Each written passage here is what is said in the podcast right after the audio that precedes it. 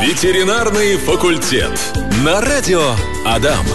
Здравствуйте, друзья, здравствуйте. Еще раз в этот хмурый, октябрьский и даже снежный денек мы к вам с лучами добра, с лучами света и полезными советами. Ветеринарный факультет на связи. Напротив меня сидит э, Милаев Вячеслав Борисович, кандидат ветеринарных наук, заведующий кафедры внутренних болезней и хирургии Удмуртского государственного аграрного университета, между прочим, профессор, практикующий ветеринарный врач. Добрый день, Вячеслав Борисович. Здравствуйте, Владимир. Здравствуйте, уважаемые радиослушатели. А, ну, сегодня мы тему выбрали ожирение у домашних животных. Но сперва, если позволите, пару слов. А что это за Удмуртский государственный аграрный университет такой? Ну да, так случилось. Наша академия, которая, в общем-то, 80 лет существует, у нас довольно большой, на самом деле, довольно большая история, довольно большое время мы как бы на рынке услуг государств, э, образовательных и прочее. То есть это еще как бы Московский институт был, потом он сюда переехал. То есть вот и была академия. Ну, теперь как бы решили сделать университетом. Ну, почему? Ну, потому что у нас, в принципе, очень э, много специальностей. Вот э, как бы кто-то представляет себе, что если сельхозакадемия, ну, это что-то только сельское хозяйство и все. Но на самом деле нет. У нас ведь готовят электриков и очень там квалифицированные электрики. И, и по сути, это единственный вуз, который готовит электриков, ну, в определенном смысле. Вот ИЖГТУ, конечно, это техуниверситет большой, там много всяких специальностей, но вот электриков таких вот, чтобы по сельскому хозяйству, по молоточке и прочее, у них, в общем-то, и нет, насколько я знаю. Потом у нас экономический блок сильный, экономическая безопасность специальности есть. Потом есть технологии и технологии э, перерабатывающей промышленности и технологии э, по ремонту технологического оборудования, перерабатывающей промышленности. То есть он, у нас очень много специальностей. Геодезисты, землеустроители. Да, да, вот, да, вот подсказываете, да, да. И вот ветеринарные врачи, по сути, мы особо-то к сельскому хозяйству-то отношения не имеем, ну, несколько боком, то, что мы вот, ну, как бы частично вузы относятся к Минсельхозу, а так ведь ветеринария это не только сельское хозяйство, поэтому я учился, допустим, в Санкт-Петербурге, там мы не сельхозвуз был чисто ветеринарный, мы не представляли всего этого. А здесь очень много специальностей, очень много направлений, поэтому, ну, как бы уже по статусу, по всему, это вот университет под академию, в общем-то, мы даже и, и, и не подходим, потому что мы давно уже из этого вы, выросли. Вот поэтому переименовали вот буквально в октябре, да, УДГАУ. Угу. Ну, здорово, красивая аббревиатура. А, давайте перейдем к нашей теме сегодняшний. Давайте, и э, давайте. хотел бы у вас спросить самым первым вопросом, от чего возникает ожирение у наших питомцев? По каким причинам это происходит? Ну, это вопрос очень такой сбитый, банальный, его задают очень многие люди. Вот. Но из-за чего происходит ожирение? Да как и у нас, у людей, так и у наших питомцев, ожирение всегда происходит из-за нарушения баланса поступаемой пищи и ее утилизируемой. То есть энергии тратим мы меньше, чем мы ее получаем. Вот, по сути, и вся причина ожирения. И другой, в принципе, и нет потому что как бы мы ни говорили и себя не убеждали, что у нас там гормоны, еще что-то, возраст, еще как-то, все это понятно, что это э, кушаем много, грубо говоря, а тратим мало, двигаемся мало. Вот и ожирение. Другое дело, что, конечно, сюда надо добавить и предрасполагающие факторы. Вот их довольно много, конечно. Предрасполагает это кастрация, у особенно. У, у, у котов чуть меньшей степени, у кобелей тоже поменьше, но это уже, наверное, позже чуть поговорим, mm. да а вот у сук много. То есть как бы кастрация, диабет, а что первично непонятно, ожирение, потом диабет или диабет сначала ожирение. Чаще бывает так, что сначала ожирение возникает, потом возникает диабет. И очень много у животных диабета. Это тяжелое заболевание, как у людей, так, так называемый э, ласковый убийца, то есть ничего не болит, а в общем-то все очень плохо. Почки страдают, печень и так далее. Вот, что еще? Ну, гормональные какие-то другие нарушения. Нарушения в работе щитовидной железы. А, да, в общем-то, какие-то еще э, факторы разные. Порода, конечно, но я думаю, чуть позже затронем отдельно, да. да. То есть вот как бы такие факторы, то есть предрасполагающих очень много, но на самом деле все причина в том, что кушаем больше, чем, чем тратим. Это основная причина.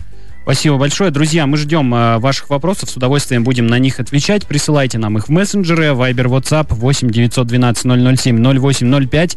У нас есть телеграм-канал, там специальный пост, где в комментариях, разумеется, можете тоже интересующие вас вопросы оставить. Ну и в группе Радио Адам ВКонтакте тоже есть пост, под которым можно оставить вопросы в комментариях. Вячеслав Борисович, я хочу сейчас э, минуточку вашего внимания попросить, а коллег э, с команды Радио Адам э, прошу подготовиться. Воскресенье, день рождения был у вас, а сегодня с ним мы поздравляем вас, чтоб не болели у собак и кошек животы и поправлялись они от вашей доброты ветеринаром. Быть непросто, но зато благодарны Владельцы кошек всех и псов Как накормить, как почесать и когда стричь Расскажет на даме наш Вячеслав Борисович С днем рождения!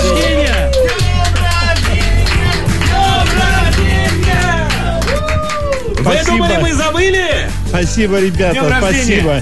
Я всегда знал, что очень талантливые люди. Такая песня. Я действительно не ожидал. Приятно. Это мне реально сюрприз. Спасибо большое. Днем рождения! В прямом Спасибо. эфире на радио Адам, друзья, ветеринарный факультет. Ветеринарный факультет.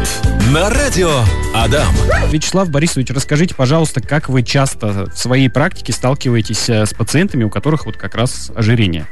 Владимир, можно я перед тем, как на вопрос все-таки на этот отвечу, еще скажу огромное спасибо за поздравление. Оказывается, Владимир Барановский, да ты и написал эту песню, и, и, и музыку, и песню, и еще и спел. Я вот удивляюсь, я знал, что вы здесь очень креативные, талантливые ребята на радио Адам, я уже это понял. Но чтоб так, вот еще для меня откровение. Огромное спасибо. Молодцы. А на вопрос, как часто сталкиваемся с ожирением, конечно, сталкиваемся часто. Кошек приносят с ожирением, и собак приносят. В общем-то, эм, для сельхозживотных это не характерно, для лошадей иногда характерно ожирение, когда застаиваются, ну, бывает такое у, у лошадей. А кошки, собаки, да, часто. А, как часто требуется хирургическое вмешательство при этом? Вы имеете в виду липосакцию и прочее, да? Ну да. Наверное, так.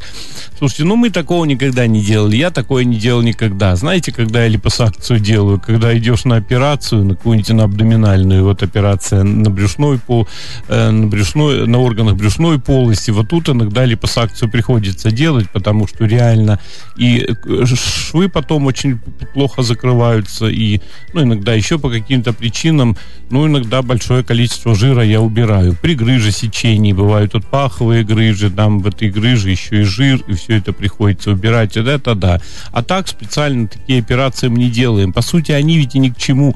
Но липосакция для чего нужна людям? Ну, чтобы фигуру улучшить, да, чтобы там в одежду влезть, еще какие-то там варианты. А животным-то это не надо. И я ну, убежден, что на самом деле эта операция ведь, э, э, не о здоровье, и плане здоровья хорошего-то она ничего не приносит. Сама операция, стресс, да еще и потом. Ну, а мы же не потратили этот жир как следует. То есть мы не улучшили Мгм. движение, мы не начали меньше есть. Там все равно проблемы с печенью могут быть, тот же диабет. Липосакция это не решает эти проблемы. Поэтому у животных мы и не делаем. Вопрос к нам прилетел а, в WhatsApp. Э, Человек подписан Алексеевич, видимо, это отчество. А, Добрый день. Вопрос такой. Может быть, э, не в тему, ну почему же? А, Можно ли приручить, приучить собаку с раннего или уже взрослую, чтобы она не, ре- не реагировала своим лаем на шумы в подъезде или лай других собачек? Или это зависит от породы? А, вот. Да, эти- полностью. Теперь понял, ага. Ну, это действительно зависит от породы, от темперамента животного. Бывает это крайне тяжело сделать, ничего не сделаешь. Бывает это, в общем-то, легко исправимо. Да, это можно сделать и в, и в раннем возрасте, и не только в раннем. Это можно заниматься с собакой уже, э, ну, когда ей как, как бы несколько месяцев, прочее, там, или несколько лет даже, и все, в общем-то, это может может постепенно уйти, но не всегда. Тут все очень индивидуально. Бывают собаки, вот у меня хаска недавно приходила, люди приходили с хаской. Ну, они ее возят на огород, ну, или на дачу куда-то они возят, и там она лает день и ночь. Всем соседям надоело, и у людей проблема уже чуть ли не голосовые э, связки подрезать и прочее. Конечно, на эту операцию пока не пошел, а, в общем, посоветовал препараты и прочее, ну вот не знаю, через какое-то время придут, посмотрим, что. А дома при этом она себя ведет хорошо. Ну вот, э, вот такое поведение, вот такое состояние здесь, конечно, сложно. Но это можно решать, все это делается.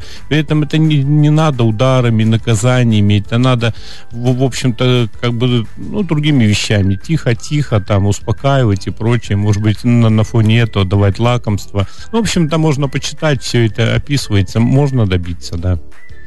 А, Вячеслав Борисович, вот вы, насколько знаете, у меня э, такса дом живет, э, вот, замечательный кобелек по кличке, заме- замечательный, да. по кличке Лютик, э, и у него есть кодовое слово, которое обозначает самую большую радость на свете, это слово печенька. И он вот этих печенек употребляет большое количество каждый день, то есть мы ему большими пакетами прям покупаем, и при этом он мало активен. То есть он активен только когда мы выходим на улицу. Ну, там играем с ним, понятно, э, по часу где-то, может, по полтора бывает иногда. А, И я вот хочу спросить, а может ли быть ожирение у моего питомца от печенек? Да, конечно, легко. Скорее всего, вы этого и добьетесь. Поэтому я не знаю, что у вас за, за печенье, там какие-то печеньки. Там, Ну, может- шарики такие маленькие, с запахом мяса. А, ну они, они для животных. Да, да, А, они специальные. Ну там надо по калорийности, да, посмотреть. Может, и не страшно это. Я думал, вы свои печеньки. То, что, допустим, для моих собак там это печенье или что-то давать, это счастье. Там сыра он съест, я не знаю, сколько немерено. Ну, вот этого может быть ожирение. Ну, мои не жиреют, слава богу. Вот у меня Юша, он никак не жиреет, он ест в меру, он не пищевик, поэтому он съедает по чуть-чуть и все. Ну, азиатка у меня побольше, конечно, та и кастрированная сука, та все чуть жиреет, ну, тоже как-то в меру. Да, печеньки могут, смотря какие там. Ну, может, они чисто воздушные шарики, там, да, посмотреть, посмотрите по калорийности. Мгм. Может, не так и страшно. А вот человеческие, повторяю, вот тут, да, там, Ну, там же и глютен, и сахара, сахар. там все, там, это можно за полгода так раскормить. Так часто и происходит, кстати. Э, Хозяева борются, не перекармливают животное, а, допустим, мама и папа или бабушки там все дают, дают из-под стола, и вот и получается. Люди рассказывают, уехали в отпуск, приехали, и собаку не узнают, там она как шарик. А, Мы ранее с вами пробежались а, по болезням, которые у нас на фоне ожирения могут возникать. Я вот предлагаю сейчас поподробнее остановиться, к примеру, на диабете. Вот. На диабете? Ну, диабет это, в общем-то, полиэтиологическая, полиорганная патология. В общем-то, смысл в чем? Что появляется большое количество сахара в крови, да, ну, который не утилизируется. Естественно, как говорят врачи, э, становится не кровь, а сахарный сироп. И постепенно как бы циркулируя в, в организме забиваются микро, э, микрокапилляры почек, э, в печени откладывается большое количество гликогена, и, в общем-то, забивается микроциркуляторное ру- русло конечностей, э, м, в общем-то, мышц. И поэтому это очень серьезная проблема, тяжелая, как бы, ну, про диабет можно бесконечно говорить, на самом деле. Я стараюсь вот так уже Мгм. вкратце, чтобы понятно и без перегруза было. Ну, тяжелая проблема. И потом возникают просто осложнения или почки отказывают, грубо говоря. Ну, вот у людей, знаете, наверное, диабетическая стопа есть патология, да, когда некроз происходит.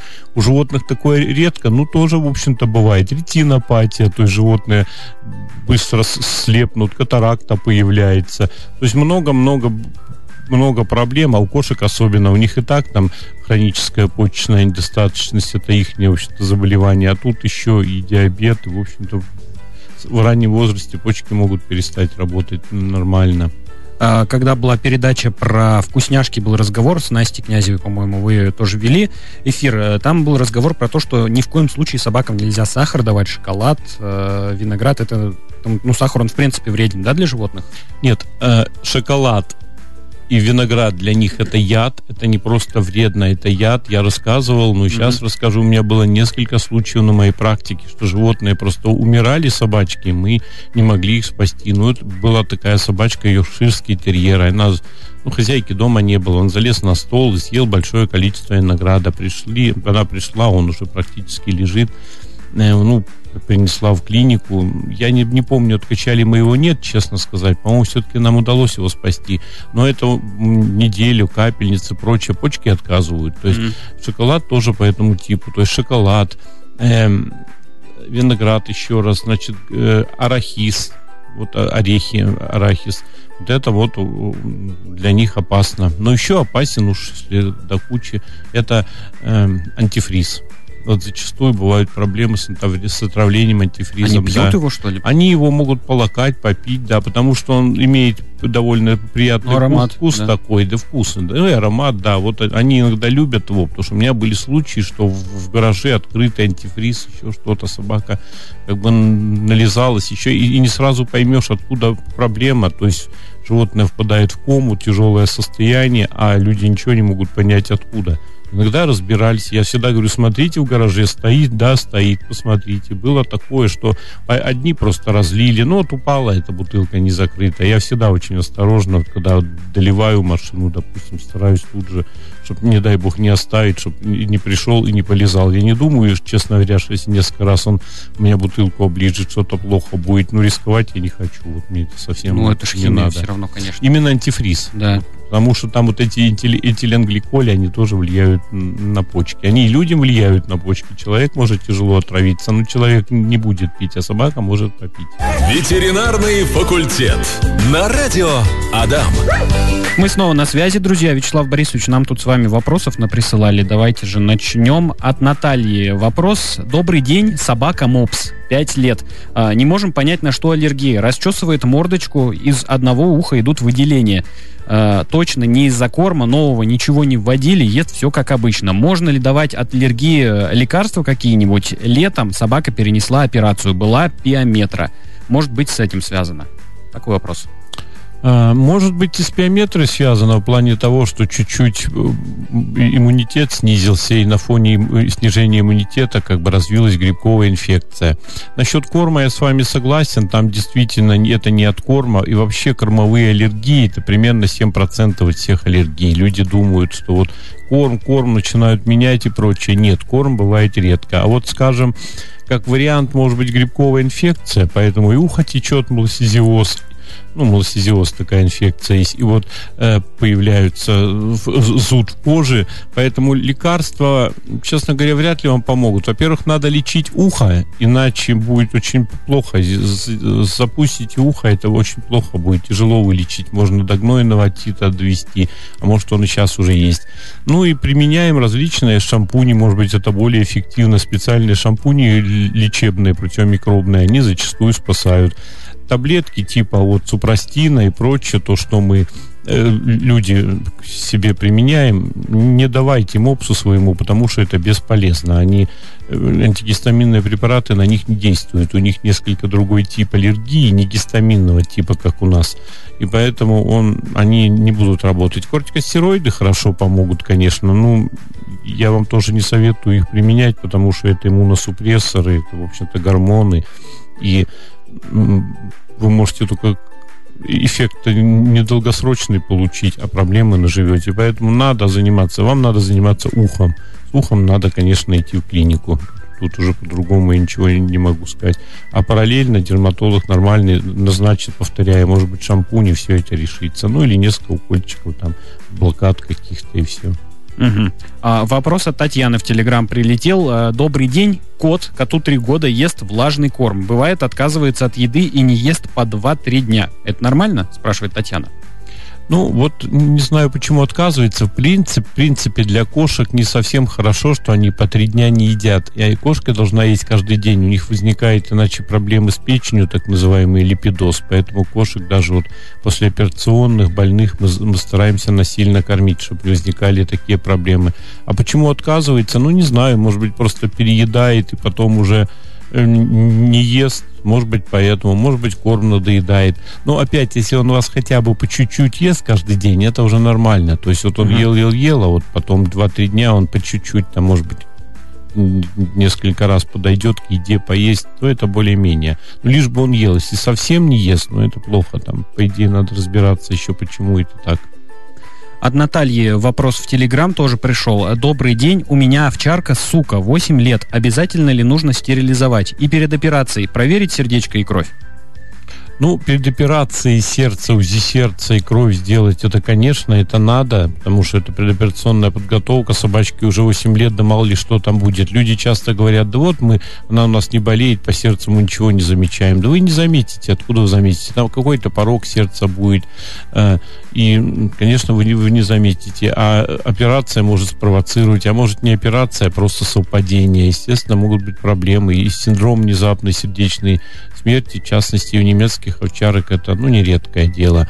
А вот обязательно стерилизовать или нет, ну, тут смотрите сами. Ну, что я вам могу сказать? Вы точно профилактируете воспаление матки пиометру, что часто в возрасте бывает. Мы бываем 12-летних сук оперируем а, тут вы, вы раньше это сделаете. И частично можете профилактировать рак молочной железы. Частично, потому, почему? Потому что ну, уже в возрасте будет кастрировано, там все равно проблемы могут быть. Поэтому посмотреть еще по молочной железе, какие проблемы есть. Может быть, сделать УЗИ матки и яичников, и тогда принять такое решение. То есть это не обязательно, но вот эти вещи вы профилактируете. Ну, что вы приобретете, это ожирение. Вот это можно приобрести. Да, кастрированная сука больше жиреет, поэтому я всегда советую. Кастрировал, минус 40% из рациона убираем. И тут вот надо понимать, пищевик, она у вас, эта собачка не пищевик, то есть много она ест или умеренно. И тут тоже вот должно быть такое решение, кастрировать или нет. И потом еще один вопрос. Если после течки, после каждой ложная щенность мучить, это тоже повод для того, чтобы кастрировать. А если ложной щенности нет, ну, смотрите, можно и не делать. Продолжаем говорить про ожирение у наших любимцев. Вячеслав Борисович, расскажите, пожалуйста, какие породы кошек и собак э, находятся в зоне риска? Ну, действительно, породы, от породы имеет, э, в общем-то, порода имеет значение в плане ожирения. По собакам, да, в принципе, знаете, как по собакам и по кошкам, я так, наверное, в общем скажу, это все брахиоцефалы, то есть животные, у которых короткая мордочка, они по большому счету все склонны к ожирению. Мопсики? Э, ну вот почему так э, происходит, да, потому что, во-первых, они меньше двигаются, и им, в общем-то, двигаться более тяжело, они меньше бегают, не развивают такую скорость, то есть они тратят меньше энергии, а зачастую и люди не особо их заставляют двигаться. Вот одна из причин. Ну и генетические там факторы есть. Но это какие действительно? По собакам это мопсы, английские бульдоги, бигли, что еще? А, вот на первом месте я бы, наверное, поставил лабрадоры. Есть mm-hmm. золотистые ретриверы и лабрадор. Ретриверы, вот лабрадоры, да, они пищевики, они очень любят покушать и иногда не очень любят много бегать. Вот для них это свойственно. Баситы, ну, таксы, вот, кстати. Хоть они и не, не брахиоцефалы, а долицефалы, мордочка длинная у них, но они тоже, в общем-то, склонны к ожирению. Какие-то такие. А вообще могут быть у, у, каждой, у, у каждой породы, у любой собаки может быть ожирение. По кошкам Британцы, наверное. Британцы, конечно же, да. Это шот... британцы, шотландцы, они всегда огромные. У меня много на приеме было британцев. Вот, а весят там по 12-15 килограммов кошка. Были и такие, но огромные. Просто они, у них везде жир висит и прочее. Ну, их хозяева любят, кормят, а те и кушают, потому что они тоже пищевики. Но у нас есть такой термин пищевик, то есть животное, которое очень любит покушать. Я иногда и к людям этот термин применяю. Ну, в общем-то, по животным, да, он с, с, имеет право на жизнь, этот термин. Значит, что, кто еще из кошек? Это майкуны, а, это сибирские, они очень ленивые такие кошечки. И сфинксы, они тоже жиреют. Вот как-то так. Вот, спасибо. Друзья, мы ждем ваших вопросов. Вайбер, WhatsApp, Telegram 8 912 007 0805. Присылайте скорее. Ветеринарный факультет. На радио Адам. Вопрос от Дениса. Кошке 12 лет. Всегда ходила по большому в лоток, но в последние две недели стала это делать на пол. Кушать стало много, три пакета в день, плюс сухой корм. Ну, три пакета в день это влажный, насколько я понимаю. Ну, наверное, Вот, да. И какая-то сыпь появилась на коже.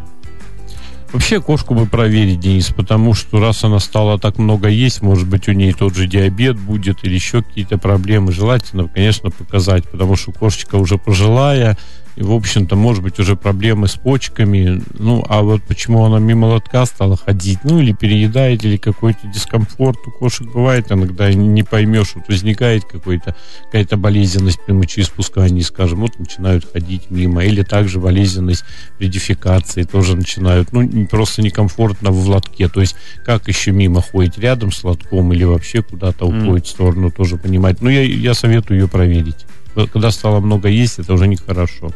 Татьяна нам ранее задавала вопрос э, про того самого кота, который по 2-3 дня может не есть. А вот, и она спрашивает, можно ли ему давать сметану.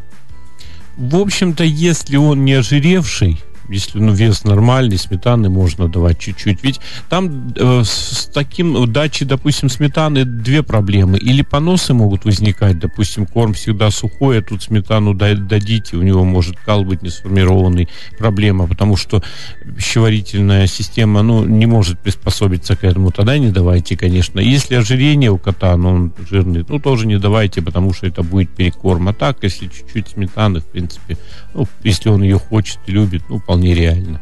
Можно давать.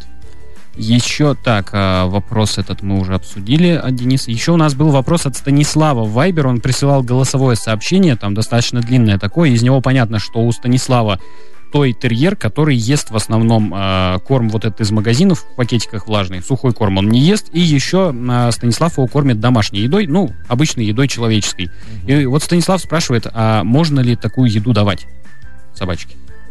Ну, в общем-то, да, там был вопрос такой, что сухие корма не ест, из пакетиков не всегда. Можно ли обычную еду? По большому счету, смотрите, Станислав, я, конечно, приверженец сухих кормов, потому что это правильнее, это проще, это баланс. Но я ничего особо против не имею обычной пищи, только надо тут смотреть, ожиревший той терьер или нет. Ожиревший, тогда как-то не давайте. Вы говорите, колбасу иногда даете. Но вот колбаса не очень желательно, там жиров много и прочее. Но не, не всегда это. То есть это надо по состоянию смотреть. А так я что могу сказать? Многие собаки э, питаются обычной пищей, многие кошки живут, едят кашу, обычную человеческую еду и доживают до глубокой старости в вполне хорошей физической форме. Тут все индивидуально. Вот когда я на приеме с людьми про это разговариваю, мне часто такие вопросы.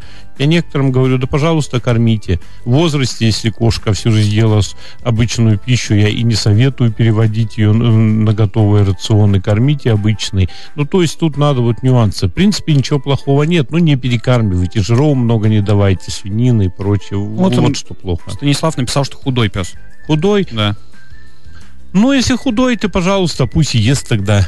Опять, почему худой? Если сильно худой, это тоже плохо, потому что той терьеры, они не худенькие, как правило. Они редко бывают худые. То есть, если сильное исхудание, ну, смотрите, почему. Может быть, действительно какие-то заболевания, поэтому у него аппетит такой капризный. То есть, тоже надо смотреть. А так, провериться, да и кушайте нормально. Холмогорова 90 ведь адрес э, клиники? Ну, Правильно да, я помню, Холмогорова да? 90. Вот Денис спрашивает, который про кошку 12 лет спрашивал. Да, Холмогорова 90. У нас нефролог есть, в принципе, да, и специалисты, mm-hmm. которые все этим занимаются, да. А, продолжаем говорить про ожирение. Вячеслав Борисович, расскажите, пожалуйста, бывали ли у вас э, в практике сильно запущенные случаи, когда животное не может самостоятельно передвигаться из-за лишнего веса? Ну, бывали. Знаете, они не столько сами не могли уже передвигаться из-за лишнего веса, как вот люди бывают сильно тяжелые, да, не могут себя mm. поднимать. Они просто уже ленятся и, и ходить как бы не хотят. Ну, да, ну такие случаи бывали. Вот огромные кошки и собаки действительно тяжело вставать, одышка и прочее. Но это да. Но еще ожирение ведь приводит к тому, что проблемы с суставами начинаются. То есть, mm. А с костями могут быть а, переломы? Э, переломы. Так, Переломы, в общем-то, напрямую не будут связаны. То есть так ожиреть, чтобы кости сломались, такого нет. А вот суставы, да, начинается, начинаются проблемы, животное начинает хромать, потому что, ну вот примерно у собаки 2 килограмма нормальный вес, и она, к примеру, стала 3 килограмма. Ну, то есть терьер тот же, да, так это реально там на 30-40%, ну, я вот утрирую повышение веса, представьте, как огромное, если бы мы весили не 100 килограмм, а 150, да, то есть для него это примерно так же. Естественно, начинаются проблемы с суставами, хромает, и часто я людям говорю, хотите избавиться, ну, делаем рентген, смотрим, я не вижу каких-то явных патологий, говорю, уважаемые, снижаем вес, и все нормально, и многие этого добиваются, собака хромать перестает, то есть огромный вес это проблема суставов, стираются хрящи, э, изменяется работа связок. В общем-то, это тяжело. Переломы. Нет, переломы, в принципе, тоже могут быть, если кошка ожиревшая летит с высоты, да, вот с большей вероятностью она тяжело поломается. Легкая кошечка не поломается, вот тяжелая э, поломается. Ну, собаки, если ожиревшая упадет с высоты, ну, точно поломает. Но в этом плане, да, то есть травматизм усиливается, переломы больше, больше, может быть, их и тяжелее переломы. А, ну и напоследок спрошу, у нас уже время заканчивается, к сожалению, буквально пару минут остается. А, помогают ли физические нагрузки животным? Э, можно ли их заставить заниматься спортом, как это мы, люди, делаем э, в надежде похудеть? Ну, вот хорошая фраза, в надежде похудеть. Да, да, если мы будем двигаться и также много кушать, да и не особо мы похудеем. Тут все надо в комплексе. Надо сменить рацион, надо меньше кушать и больше двигаться. Для собак и кошек существует, если в готовых рационах, куча диет. И mm-hmm. даже проще, чем с людьми в этом плане. Даешь собаке, допустим, облегченную лайт, то есть диету. То есть она, грубо говоря, съедает столько же, сколько и всегда съедала, а калорий там в, в два раза меньше, потому что там шарики, они более пустые, с, с, более воздухом наполнены, ну и калорий там меньше. Вот это вот замечательно. Есть э, диета при диабете, назначаем, животное ее ест, и диабет проходит. То есть, в принципе, мы это лечим зачастую проще, чем это делается у людей вот с рационами. Ну и двигаться, конечно, надо побольше, но опять, если собаке 10 лет, ее гонять начинает, ну, приведет к тому, что суставы полетят, там она хромать э, начнет или вообще ходить не сможет. То есть так уже тоже не надо, все постепенно. А так баланс должен быть. Чуть меньше кушаем, чуть больше ходим, и все нормально. А по отдельности ничего не решает. Мало есть, тоже плохо, но не решит. А наоборот, когда много двигаешься и много ешь, ну, тоже особо ничего не изменится. Спасибо баланс вам большое. всем. Вячеслав Борисович. Э, друзья, на связи был ветеринарный факультет, э, кандидат ветеринарных наук, заведующий кафедрой внутренних болезней и хирургии УДГАУ, уже профессор, практикующий ветеринарный врач э, Вячеслав Борисович Милаев был на связи. Всего доброго, Владимир, всего доброго, уважаемые радиослушатели. Здоровья вам и вашим питомцам.